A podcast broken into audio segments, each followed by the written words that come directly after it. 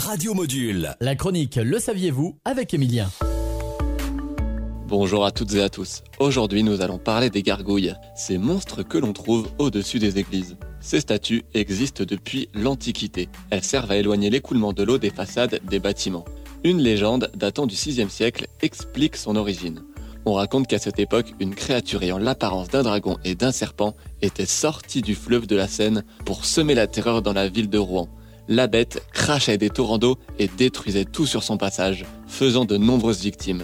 Le prêtre Saint-Romain promit aux habitants de les délivrer de ce fléau à la condition qu'ils se convertissent au christianisme et qu'une église soit construite. Suite à ce pacte, le prêtre soumit la bête d'un simple signe de croix et la captura.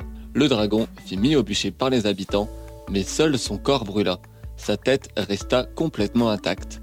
Pour célébrer sa mort, on accrocha sa tête au rempart de la ville. Par la suite, des dragons firent sculpter un peu partout sur les églises en souvenir du monstre. C'est d'ailleurs de là que vient l'origine du mot gargouiller. Quand notre ventre fait du bruit, il fait référence au bruit de l'eau qui coule dans les gargouilles. On se retrouve la semaine prochaine pour de nouvelles infos. Bonne journée sur Radio Module.